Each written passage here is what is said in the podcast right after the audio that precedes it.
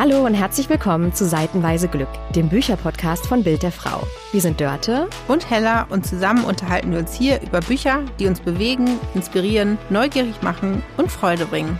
Weil Bücher eben noch mehr Spaß machen, wenn man sie teilt. Und wir lesen lieben. Los geht's!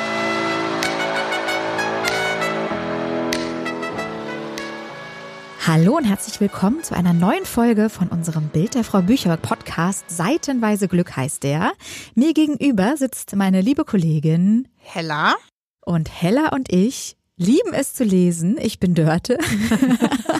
und äh, wir lesen nicht nur gerne, wir sprechen auch gerne drüber danach. Genau, und vor allen Dingen heute über Debütknaller. Oh ja. Was ist ein Debütknaller für dich, Dörte? Ein Debütknaller ist zuallererst ein Wort, das wir uns für diese Folge ja. ausgedacht haben. Das sind für mich einfach Erstlingswerke einer Autorin, eines Autors, die durch die Decke gehen und zwar in diesen beiden Fällen international. Genau. Für dich auch? Absolut. Schön, dann sind wir uns ja. einig. Und unsere Debütknaller diese Folge sind von Bonnie Games, eine Frage der Chemie. Und von Emilia Hart, die Unbändigen. Genau, beides aktuelle Bücher. Eine Frage der Chemie ist im vergangenen Jahr erschienen.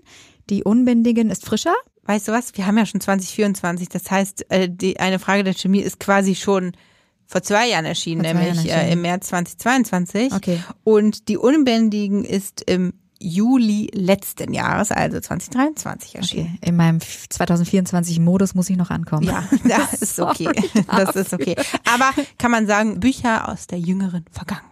Auf jeden Fall. Und beides Autorinnen, die vorher noch nicht bekannt waren mhm. und äh, mit diesen beiden Werken schlagartig bekannt wurden. Genau. Und so ein bisschen, um hinzuführen äh, dazu, wie wir auf eine Frage der Chemie gekommen sind, da würde ich nämlich gerne zuallererst mal mit dir drüber sprechen und das auch hier vorstellen. Das Buch wabert ja schon lange rum. Ich finde, man hat auch sehr viel davon gehört. Erstmal von vielen begeisterten Stimmen, die es gelesen hatten. Dann gab es eine Verfilmung, äh, eine Miniserie auf Apple Plus, meine ich. Auch da ist einem das Buch viel begegnet und der Roman und die Geschichte. Und dann waren wir, liebe Hella, letztes Jahr bei einer Lesung beim Hamburger Literaturfestival. Genau. Und äh, da war Bonnie Games persönlich da. Das war richtig schön. Erstmal war es natürlich ähm, brechend voll ja. äh, im Theater und ähm, sie war ja super sympathisch. Total, ja. finde ich auch. Und als wir da saßen und uns umgeschaut haben und so viele von Herzen begeisterte Frauen und Leserinnen gesehen haben, dachten wir, das Buch müssen wir einfach nochmal besprechen. Und vielleicht, liebe Zuhörerinnen, gefällt es euch ja auch, äh, wenn ihr es schon gelesen habt und einfach gespannt seid, was wir dazu zu sagen haben. Genau. Übrigens, ich weiß nicht, ob du dich erinnerst, liebe Dörte, aber eine Frage der Chemie war einer der allerersten Lesetipps in unserem Podcast im letzten Jahr im April, Stimmt. als wir angefangen haben. Mhm. Stimmt, ich erinnere mich. Ja, ja genau. sehr schön. Wunderbar. Jetzt klasse. schließt sich der Kreis, weil jetzt reden wir auch mal richtig drüber. Ja. Erzähl doch mal, liebe Dörte, worum es überhaupt geht. Los geht's. Wir sind in den 60er Jahren in dem kleinen kalifornischen Städtchen Commons. Hier wächst Matt auf mit ihrer Mutter Elizabeth, Sott, der Nachbarin Henrietta Sloan und dem Hund Halb Sieben, das ist so ihr engster Kreis. Und, äh, wie wir im Laufe des Romans erfahren, mit jeder Menge Vergangenheit im Gepäck. Die Fünfjährige ist hochintelligent und auf eigene Faust beginnt sie ein bisschen zu entdecken, was es so auf sich hat mit der Geschichte ihrer Mutter, ihres Vaters. Und auch die Leserin, also wir, werden mit auf die Reise genommen, auf diese wirklich spannende Reise. Es geht darum, wie sich Elizabeth Sott und Calvin kennenlernen in einem Forschungsinstitut. Sie verlieben sich ineinander, sie sind beide leidenschaftliche Chemiker und sie führen eine für diese, ähm, ja, Zeit in Amerika in den 60er Jahren eine doch unkonventionelle Beziehung. Sie bleiben nämlich erstmal unverheiratet. Kelvin ist äh, ja ein sehr erfolgreicher Chemiker, der hatte schon einige Forschungserfolge, die Aufsehen erregt haben. Er ist an diesem Forschungsinstitut und ja, zu ihm wird aufgeblickt als äh, Berühmtheit in der Szene. Elizabeth, die auch sehr viel chemisches Talent und äh, Intelligenz hat, die muss sich permanent behaupten als Frau, muss sich wirklich Unverschämtheiten und auch unglaubige Herabwürdigungen gefallen lassen und kämpft um ihre Rolle als ernstzunehmende Wissenschaftlerin. Aber Sie bleibt stark und sie überzeugt, ich finde alle in diesem Buch und auch die Leserin komplett davon, dass sie nicht nur als Frau das Recht hat, Chemikerin und Wissenschaftlerin und berufstätig zu sein, ja, sondern auch auf alles andere, was die Männer um sie rum in den 60er Jahren da so für sich beanspruchen und reklamieren. Und äh, ja, das Ganze wird in einem unglaublich cleveren, witzigen, humorvollen Ton erzählt und mich hat diese Geschichte rund um Elizabeth Sott und ihre Erfahrungen in der Welt der 60er Jahre absolut in den Bann gezogen, muss ich ganz ehrlich sagen. Wie ging's dir, Hella? Ich habe vor allen Dingen wahnsinnig viel gelernt. Ja, so. Chemie? ja, zum Beispiel. Oder übers Leben im Allgemeinen. Ähm, alles, aber vor allen Dingen auch Chemie und Biologie. Tatsächlich, ich möchte jetzt nichts zum Besten geben, aber ich glaube, irgendwo in den Tiefen meines Gedächtnisses schlummert das, was ich gelernt habe von Bonnie Games. Sie hat auf der Lesung ja auch erzählt, dass die Geschichte so ein bisschen zu ihr gekommen ist, ähm, weil sie selbst bei der Arbeit eine Situation erlebt hat, wo sie etwas präsentiert hat und dann später ein männlicher Kollege von sich im Grunde behauptet hat, das waren seine Ideen. Ja, stimmt, ich erinnere mich. Ja. Und ja, so dieses sich durchsetzen als Frau, das war natürlich ähm, früher in den 60ern, 50er, 60er, 70er noch anders als heute. Da war bestimmt noch mehr Widerstand, aber es ist ja nach wie vor heute so, ne, dass, dass Frauen sich äh, oft noch anders durchsetzen müssen und behaupten müssen als Männer. Ja, unglaublich. Ich, mich hat das richtig sauer gemacht Mhm. zwischendurch beim Lesen. Wie ging es dir da? Ja, auch, tatsächlich. Diese Selbstverständlichkeit, mit der da ja. die Menschen sie von oben herab behandeln, auch andere Frauen da mitsprechen, Ja, genau. wie diese Beziehung beäugt wird, wie das voller Neid und Missgunst alles um sie rum ist. Also ich war mir nicht sicher, ob das sozusagen, gut, das war jetzt auch nochmal die wissenschaftliche Welt und vielleicht auch nochmal ein Zirkel, ein spezieller Zirkel von Menschen Mhm. an sich, aber so generell, ne, also auch sie wird auch belästigt aufs Übelste und also ich fand es wirklich erschreckend, das Bild, das da gezeichnet wurde und umso beeindruckender diese Rolle, die sie da spielt, dieser Fels in der Brandung, der sie eigentlich die ganze Zeit bleibt. Elizabeth. Ja, wobei man trotzdem merkt, dass sie auch damit zu kämpfen hat, ne? Dass das, dass sie da auch äh, aufgrund ihrer Lebensumstände ähm, in so eine ja auch in so eine Rolle gezwungen wird, wo sie natürlich dann irgendwie auch überleben muss und und ihre Tochter äh, durchbringen muss. Und äh, also Ja. sie kämpft an so vielen Fronten. Ja, aber Boah. gleichzeitig lässt sie sich nie beirren, finde Nee. ich. Also so ihre ihre Grundhaltung ist ich habe ein Recht hier zu sein, ich habe ein Recht äh, mein Leben zu leben, meine Leidenschaft zu leben und also in vielen Situationen habe ich sie für ihre Reaktion und für ihre Bestimmtsein und für ihre Überzeugung und äh, die Tatsache, dass sie die auch äußert, echt gefeiert. Also es Ja. gibt so eine Szene, äh, da ist sie schwanger, äh, hochschwanger und ist in einem Aufzug mit einem Mann, der ihr einfach an den Bauch fasst. Und es gibt so ein paar Seiten, wo sie berichtet, wie viele Leute ihr Ratschläge geben und äh, ne, ihr sagen, was da alles noch auf sie zukommt und das auf überhaupt keine liebevolle und nette Art und Weise. Und äh, so ein bisschen die Krönung ist die Situation im Aufzug, wo ein Mann ihr einfach ungefragt die Hand auf den Bauch legt. Und sie reagierte auch sehr handfest drauf. Und äh, ich habe mich erneut dabei getappt, wie ich dachte, yes, Elizabeth. sehr gut. Setz dich durch, setz dich durch. Ja. Ich fand auch schön, irgendwann hat sie ja eine Anstellung in ein TV-Studio. Und ähm, wie sie sich da auch überhaupt nicht sagen lässt. Also wie sie da ähm, Kulissen durch die Gegend schmeißt, verschenkt, äh, weil sie denkt, so, ey, das passt hier überhaupt nicht hin. Ne?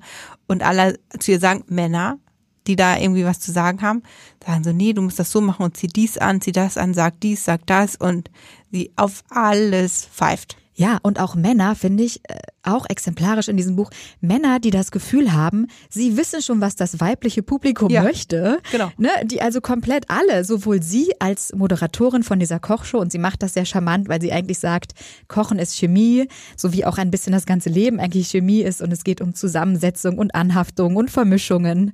Und sie sagt, sie möchte das gerne rüberbringen und hat so einen ganz krassen Subtext und man merkt auch, wie am Anfang das alle stört, alle Männer stört, weil es ungewöhnlich ist.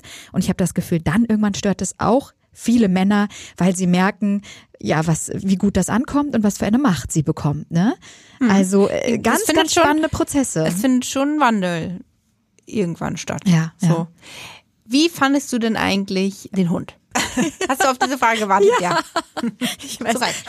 Also wir haben ja auf der Lesung hat Bonnie Games auch schon ein paar äh, Kapitel gelesen, was auch sehr schön war, das von ihr als Autorin direkt zu hören, finde ich. Und äh, ungewöhnlicher Twist für alle, die es nicht wissen, in diesem Buch ist, es geht um einen Hund halb sieben und äh, der hat eine eigene Stimme. Es gibt Kapitel, die werden aus seiner Perspektive erzählt und ich war mir nicht so sicher, wie ich das finde und wie das so gelingt, das einzubauen, ohne dass es merkwürdig wirkt und einen rausschmeißt aus dem Lesefluss oder man denkt, hä, das ist jetzt aber irgendwie eine Drehung zu viel. Aber ich habe den sehr als Charakter in dem Buch zu lieben und zu schätzen gelernt, muss ich sagen. Und mich hat es überhaupt nicht gestört. Also, Und dich, Jana? also grundsätzlich habe ich eigentlich ein, ich habe irgendwie ein paar Probleme mit Büchern. Fällt dir das eigentlich auf? Cover, Klappentext und so weiter, jetzt auch noch Tiere. Also Ich habe ein Problem mit Tieren, die sprechen können. Ähm, Ja, die, äh, so, dass ich plötzlich in, in, ins Gehirn eines Tieres quasi schauen kann. Was denkt dieser Hund so? Ja. Deswegen hatte ich ein bisschen Schiss tatsächlich und vielleicht hat es mich auch abgehalten, das Buch zu lesen, bevor wir auf der Lesung Ja, waren. ja. Ähm, aber ich muss Aber sagen, ganz kurz, weil du das gehört hattest vorher Ja, schon, dass es den Hund gibt und so. Okay. Mhm. ein sprechender Hund oder ein denkender Hund. Ja. So und nee, ich war überrascht. Oder? Ich fand's okay. Ich fand's, also ich fand's richtig toll eingebunden und ich fand's manchmal einen so schlauen Schachzug, weil man gesehen hat, dass dieses Tier in seiner Denkweise und in dem, was es macht, eigentlich so menschliche Züge hatte, dass er einfach eine vollwertige Figur und ein vollwertiger Charakter in diesem Roman geworden ist. Also ich fand das ganz toll und ich ja fand das auch rührend fast, wie er da Familienmitglied ist und damit dazugehört und immer auch nochmal einfach eine neue Perspektive mit reinbringt, die total interessant ist, erstaunt, Ja. erstaunlicherweise. Ja, es, es fand auch an, ein, an vielen Stellen, ein, wie du schon sagtest, ein, total gut für die Geschichte. ja, So, ja. jetzt weiß ich, was ich sagen wollte. Und zwar, um es nochmal konkreter zu machen, falls jemand nicht verstanden hat, was mein Problem mit Tieren in Büchern ist. Ne? Vermenschlichung von Tieren. So. Ah, ich verstehe. Ja. Okay, okay. Aber, weißt du, die Vermenschlichung findet ja eigentlich gar nicht von Menschen statt. Weißt du, was ich meine? Sondern indem wir seine Perspektive sehen und hören, ist es ja jetzt nicht so, dass da ein Mensch die ganze Zeit mit einem Tier spricht, sondern auf der anderen Seite das wäre eigentlich das wäre Next Level gewesen, da wäre ich raus gewesen. denkt der Hund für den Leser so. Also es ist Ja. ganz entspannt und äh, das ist wirklich, äh, finde ich, ein ganz, ganz toller, schlauer Smarter Kniff. Move. von, Ja, finde ich äh, auch. Ich würde total gern nochmal über den Ton des Buches reden. Also ich finde, der ist ja in so einer, einem ganz bestimmten, ich weiß nicht, wie ich es nennen soll, so einen nonchalanten Ton geschrieben. Weißt du, was ich meine? Also eigentlich sehr rational erzählt, in nicht sehr blumiger Sprache oder ähnliches, aber trotzdem trifft jeder Satz, finde ich, auf den Punkt und es gelingt Bonnie Games durch die Sprache ganz viel Emotionalität zu erzeugen, einfach auf die Art und Weise, wie sie es erzählt und dann kommt ein Absatz und dann kommt plötzlich eine Pointe und man muss lachen und dann kommt der nächste Satz und man muss weinen. Also es war, ich fand das ganz, ganz spannende Sprache. Dich überrascht es vor allen Dingen deshalb, dass es so gut funktioniert, weil Elizabeth Zott ja eigentlich so ein total rationaler Charakter ist, ne? Und wir ja auch Ja. ihre rationalen Gedanken und Ja. Äußerungen und so, ne? Ja. finde ich auch. Es war zu keinem Zeitpunkt so, dass ich dachte, oh, das geht, die ist ja ein bisschen dröge, das geht mir jetzt auf die Nerven mit ihrer ganzen Chemie-Sache und so. Ja. Das stimmt. Überhaupt nicht. Es war vielmehr, finde ich, ein extra Kniff, weil das ja doch eine fast, ich will jetzt nicht sagen wissenschaftliche Sprache ist natürlich auch das Thema, aber es werden jetzt keine Sachen blumig, ausführlich beschrieben, wie jemand guckt, wie etwas riecht, wie sich etwas anfühlt, sondern es ist ein prägnanter Stil, finde ich, der aber trotzdem wahnsinnig emotional wird durch die Komposition. Ja, das stimmt. Und ähm, das, was im Grunde so blumige Sprache oder Sinneseindrücke ersetzt, sind dann eben Erläuterungen, warum jetzt äh, Spinat auch was mit Chemie zu tun hat. Ja, ja. ja. So, aber es, es nervt nicht und das ist ganz schön. Nicht. Nee, überhaupt nicht. Ehrlich sein, mich hat das Buch zum Lachen und zum Weinen gebracht. Also ich fand's wirklich. Ich über den habe ich auch geweint. Also ich war auf jeden Fall berührt. Ja, ne? Ja, ja doch. ging mir auch so. Das stimmt. Darf ich noch einmal ganz kurz, also wir haben jetzt schon drüber gesprochen, dass Elizabeth Zott da quasi so eine Art Feministin ist, auch in dem Buch, die für Emanzipation kämpft und Emanzipation und die emanzipierte Frau als völlig selbstverständlich voraussetzt und das auch laut im Fernsehen sagt, was halt für die 60er Jahre in Amerika ein absolutes Novum ist quasi. Ich möchte jetzt ganz kurz nochmal mit dir über eine Rolle von einem Mann in dem Buch sprechen. Ja. Und zwar Walter. Walter ist der TV-Produzent, der Elizabeth Zott quasi entdeckt. Also sie ist weiter Chemikerin, arbeitet aus ihrer Küche heraus eigentlich äh, und gibt ihren Kollegen von ihrem ehemaligen Institut Tipps für ihre Arbeit, aber unter der Hand. So, so verdient sie Geld. Äh, und er trifft sie in einem Schulkontext, weil ihre Töchter gemeinsam in die Vorschule gehen und sie ist entrüstet, weil seine Tochter, ihrer Tochter, das Lunch weg ist und sie geigt ihm die Meinung. Und er kann sie nicht vergessen, Walter denkt immer wieder an Elizabeth und ihm kommt der Gedanke, warum nicht eine Show mit ihr machen und warum nicht eine Nachmittagsshow im Fernsehen, in der es um Essen geht. Und so kommen die beiden zusammen. Elizabeth ist nicht überzeugt und macht das nur zu ihren Bedingungen, auch gerne live dann im TV und bringt, treibt ihn teilweise zum Wahnsinn mit ihren Aktionen, wie du gerade schon sagtest. Aber ich finde, er ist eine ganz wichtige männliche Rolle, weil er ist ein Mann in dem Buch, der mit der Männerwelt hadert, weißt du? Er leidet zum Beispiel unter seinem Chef, der absolut immer nur sein Ding durchsetzt, der völlig machohaft da auch alle unter Druck setzt und so weiter. Und er ist so ein Mann, der Tiefe hat und auch unter der Rolle leidet, die die Gesellschaft den Männern zuordnet, dominant sein und erfolgreich und ne, hartes Auftreten und so. Deswegen fand ich es eine ganz spannende und wichtige Rolle. Zumal er ja auch alleinerziehend ist. Genau, Und genau. er deshalb auch mit den Rollenbildern im Grunde struggelt, weil er Ja. das, was die Gesellschaft quasi den Männern damals zuordnet, in der Form gar nicht mehr so liefern kann, weil er ja Mutter und Vater in einem sein muss für seine Tochter. Ja, total. Und äh, weil er da auch einfach zeigt, dieses ganz klassische Patriarchat ist halt äh, für die Frau nicht toll, ganz klar, aber auch oft nicht für den Mann. Und das finde ich ist eine ganz, ganz wichtige, ist eine ganz wichtige Feststellung. Deswegen habe ich ihn als so wichtige Figur gelesen. Ja. Ich fand ihn auch irgendwie sympathisch. Ja, Also der ist ja. mir auch so ein bisschen ans Herz gewachsen, auch weil er, ich will nicht spoilern, weil er eventuell bereit ist, einen Wandel durchzuführen. Ja, das so, stimmt, sagen wir total. mal. Sagen wir mal so. Ah, Möchtest du noch was ergänzen zur Frage der Chemie? Noch was ins Reagenzgläschen werfen oder Und einmal auf die chemische Reaktion warten, Ja, ob es genau. explodiert oder nicht. Weil dann könnte ich ja einmal erzählen, worum es in dem zweiten Buch geht, bei Emilia Hart und die Unbändigen. Und ich finde sogar, kleiner Spoiler, dass die beiden Bücher doch einiges gemeinsam haben. Finde ich auch. Ah, Ja, ich wirklich, ich habe, ich freue mich auch schon. Ich finde, vielleicht könnten wir auch dem Vergleich am Ende ein bisschen mehr Zeit widmen diesmal, weil ich finde, das ist ein ganz spannender bei den beiden Okay, Büchern. cool. Dann erzähle ich mal kurz, worum es geht. Und zwar Emilia Hart, die Unbändigen. Ich freue mich drauf. Erschienen im letzten Sommer, äh, im Juli 2023. Es ist total spannend, das Buch, denn wir erleben drei Frauen in ganz unterschiedlichen Zeiten. Und zwar einmal Alta, die im Jahre 1916 dargestellt wird. Alta ist eine junge Frau, Anfang 20. Sie hat ihre Mutter verloren, lebt alleine und ist angeklagt.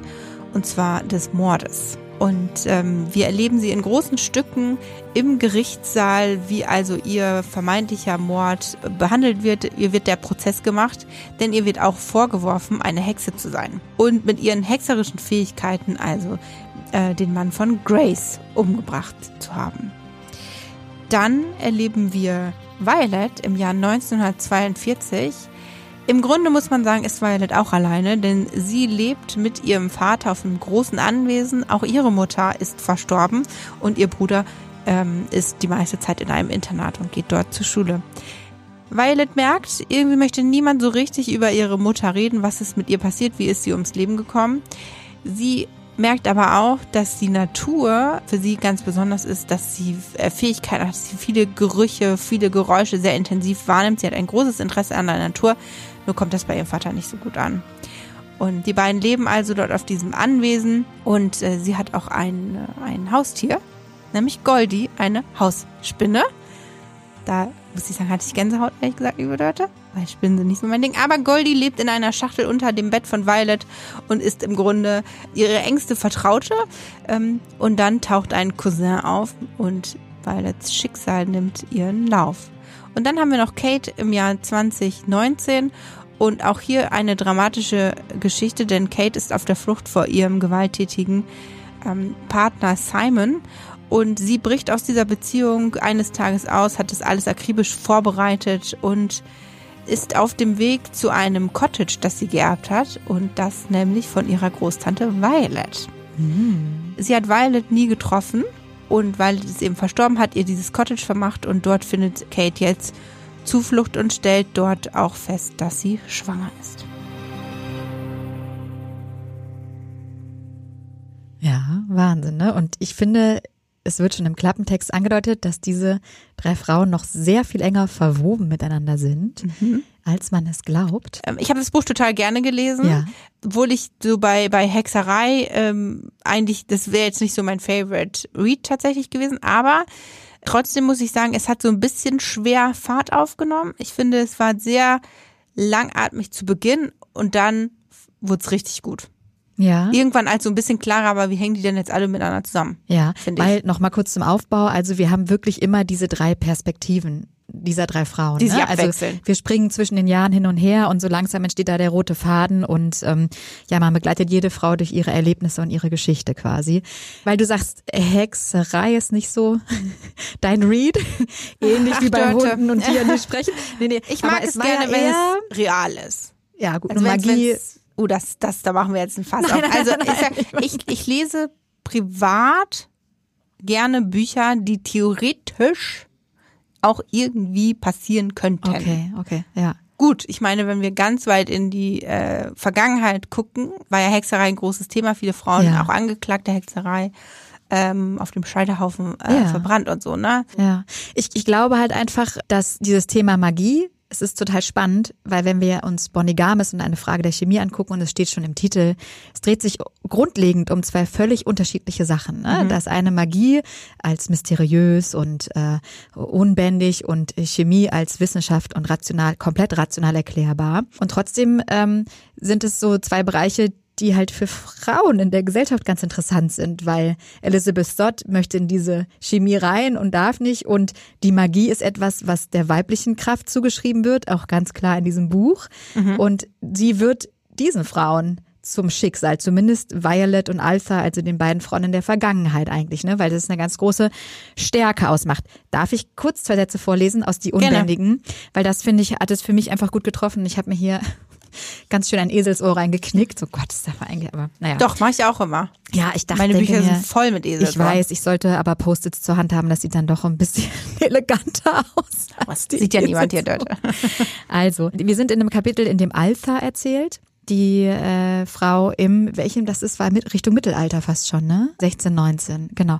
Also, Alpha spricht über das Wort Hexe. Ich zitiere. Hexe. Das Wort kriecht aus dem Mund wie eine Schlange, tropft von der Zunge so dick und schwarz wie Teer. Wir haben uns nie als Hexen betrachtet, meine Mutter und ich, denn dieses Wort hatten Männer erfunden. Ein Wort, das denen, die es aussprechen, Macht gibt, nicht denen, die es beschreibt.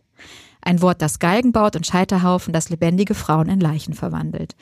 Zum einen ist das, finde ich, ein gutes Beispiel für die Sprache in diesem Buch, die total anders ist als die von Bonnie Gamis. Also sie ist sehr blumig und sehr voll und sehr schwer und stark, finde ich so, äh, die Sprache.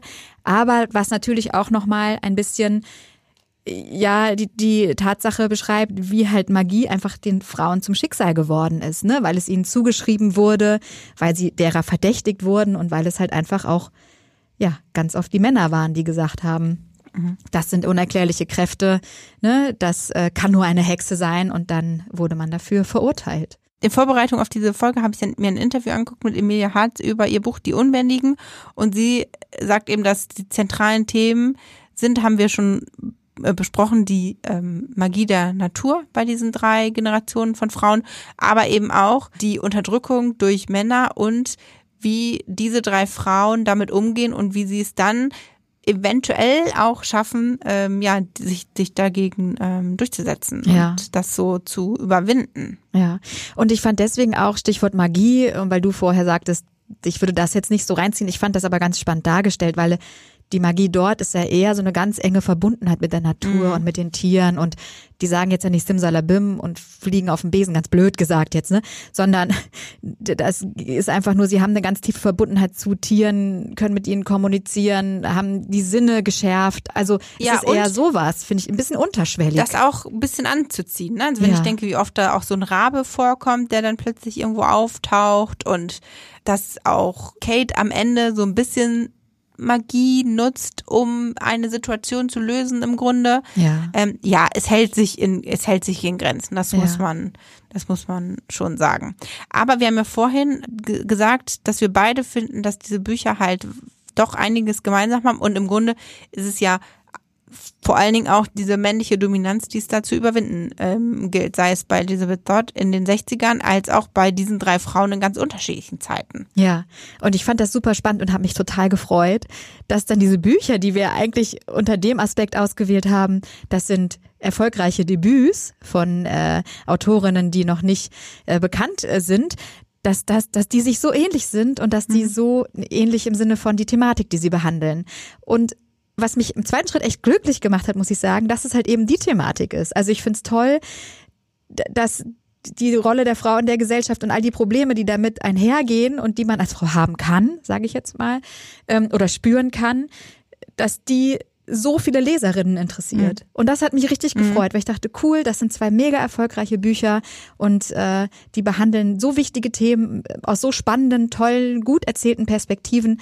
Richtig cool, dass das Knaller sind. Ich finde, das zeigt auch mal, dass es egal welches Genre es ist, egal welches Setting es ist, dass die so wichtige Fragen oder wichtige Themen, gesellschaftlich relevante Themen auch eigentlich ihren Platz in allen Büchern finden, ähm, unabhängig davon, ob es Thriller sind, ob es Fantasy ist, ob es romantische Geschichten sind, ob es einfach ähm, Naturgeschichten sind, Abenteuergeschichten sind. Man findet das überall wieder. Und ich finde das eigentlich auch das Schöne an, an Büchern, dass egal welches Genre, welcher Stil dein, dein Favorite ist, dass man sich aber trotzdem in allen mit diesen Fragen beschäftigen kann. Ja, und auch ist das so nicht fantastisch? Total und auch so viel für sich mitnimmt. Ne? Mhm. Und auch nochmal, finde ich, sind beide Bücher ein tolles Beispiel dafür, was Literatur kann, weil sie so unterschiedlich sind. Sie erzählen ganz unterschiedlich, sie haben super unterschiedliche Cover. Sie, ne, auf den ersten Blick behandeln sie zwei grundverschiedene Themen. Und dann haben wir eine Protagonistin, die Elizabeth Sott, die steht in ihrem Leben, die steht auf ihren Standpunkten und wir begleiten sie als starke Frau durch ihre Reise und durch das, was sie bewegt mit ihrer Stärke. Und dann haben wir die anderen drei Frauen in die Unbändigen, zum Beispiel Kate, und die machen so eine ganz klassische Heldinnenentwicklung durch. Die entwickeln sich, die entdecken ihre Kraft erst und es macht beides unglaublich viel Spaß. Mhm. Es macht Spaß, Elizabeth Stott zuzugucken, wie sie mit beiden Beinen im Boden steht und wie sie auf ihrem Anderssein beharrt und das selbstbewusst auslebt und wie die anderen Frauen wiederum ihre Stärke erst entdecken. Mhm. Also es ist ganz unterschiedliche Geschichten, aber trotzdem unglaublich, unglaublich mitreißend. Ja, finde ich auch. Hat ja. sehr viel ähm, Spaß gemacht, liebe ja. Leute, diese Bücher. Darf ich ein letztes noch sagen? Du darfst. Okay, pass auf, nur ganz kurz ja. noch meine, weil das brennt mir noch auf der Seele. Ich würde sagen, und das haben wir auch bei der Lesung gesehen, ne? Das Publikum bei der Lesung, das waren ich sag jetzt mal, geschätzt zu 90 Prozent Frauen. Ja, ja? einige so. Männer auch, die Begleitung oder ja, ja. freiwillig. Und ich würde nicht. mir so sehr wünschen, dass wir dieses, dass wir dieses Thema Frauenliteratur, und das setze ich in Anführungsstriche jetzt bewusst, das könnt ihr, die zuhören, nicht sehen. Aber es gibt halt einfach diesen Raum in der Literatur, das sind Bücher von Frauen über Frauen geschrieben und das sind dann automatisch Bücher, die vor allen Dingen Frauen lesen, also Frauenbücher mhm. in Anführungsstrichen, mhm. ja. Es gibt keine Männerbücher. Also wir lesen genauso gerne und begeistert Bücher von Männern, die über Männer geschrieben werden, mhm. ja, und davon gibt es sehr viele. Und ich würde mir so wünschen, dass wir diese Trennung einfach aufheben und dass genauso viele Männer wie Frauen Lust haben, diese Bücher zu lesen, weil es so wichtig wäre. Da fällt mir was ein. Ich habe äh, Bonnie Games eine Frage der Chemie im Zug gelesen. Ja. Und zwar war ich vor ein paar Wochen im Zug äh, von Hamburg nach Warschau. Und irgendwo hinter Berlin sind äh, zwei Paare eingestiegen und ich saß in so einem kleinen Abteil, ne? Äh, wo ja. sechs Leute Platz haben. Und ich las also dieses Buch und irgendwann sagte ein Typ, ja. einer der Männer, zu mir, ah, das ist ein tolles Buch. Oh. Und da habe ich gesagt, ach so, haben, haben Sie das auch schon gelesen? Und dann hatte er das mit seiner Frau zusammen oh, gelesen. Oh, und ähm, er fand super. Jetzt ja. ist natürlich die Frage, also hatte sie das Buch und er hat gesagt, ach komm, ich lese mal rein oder so, aber egal. Alles cool. Ähm, er hat das, äh, fand ich gut. Ja. Liebe Zuhörer, lest diese Bücher, liebe Zuhörerinnen, schenkt sie auch einfach Männern. an Männer. Nee, wirklich, weil ja. das ist so wichtig, dass wir alle Perspektiven sehen und uns ineinander reinfühlen können. Und jeder weiß, was wen wie beschäftigt oder beschäftigt hat oder beschäftigen könnte. Also deswegen großer Appell. Und, und Mic Drop. Oder nee, lieber nicht das rumpelt. Sorry. So, wenn ähm, ihr diese beiden Bücher durchgelesen habt, aber auch erst dann, dürft ihr die Bücher lesen, die jetzt kommen in unseren Lesetipps. Lesetipp. Ich bin Hilla, Redaktionsassistentin Bild der Frau und möchte euch das Erstlingswerk Paradise Garden von Elena Fischer ganz doll ans Herz legen. Es ist aus der Sicht der 14-jährigen Billy erzählt, die mit ihrer unkonventionellen, aber warmherzigen Mutter ein zwar entbehrungsreiches, aber keineswegs stresses Leben führt, bis ihre Mutter stirbt und Billy sich auf den Weg macht, ihren Vater zu suchen. Das Buch ist prall voller Gefühle, es ist herzzerreißend berührend, fantasievoll tröstlich und so lebendig erzählt, dass man die Bilder direkt vor Augen hat. Mehr zwischen den Zeilen werden auch Themen berührt wie Diversität, Generationskonflikt. Und Elena Fischer hat einfach die Gabe, das in unheimlich schöne Worte zu packen. Das Buch hat mich zu Tränen gerührt und mich gleichzeitig glücklich gemacht.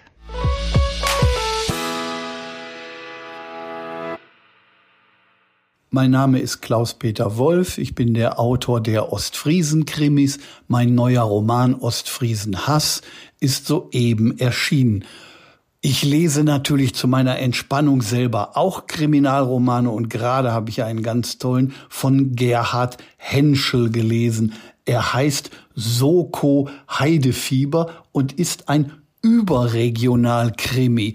Darin bringt jemand Regio-Krimi-Autoren um, und zwar immer nach der Methode, wie sie selber gemordet haben. Da ich auch Regionalkrimis schreibe, hoffe ich natürlich, dass ich dem Mörder entgehen werde. Und ich wünsche Gerhard Henschel viele Leser. Ich habe mich damit gut amüsiert.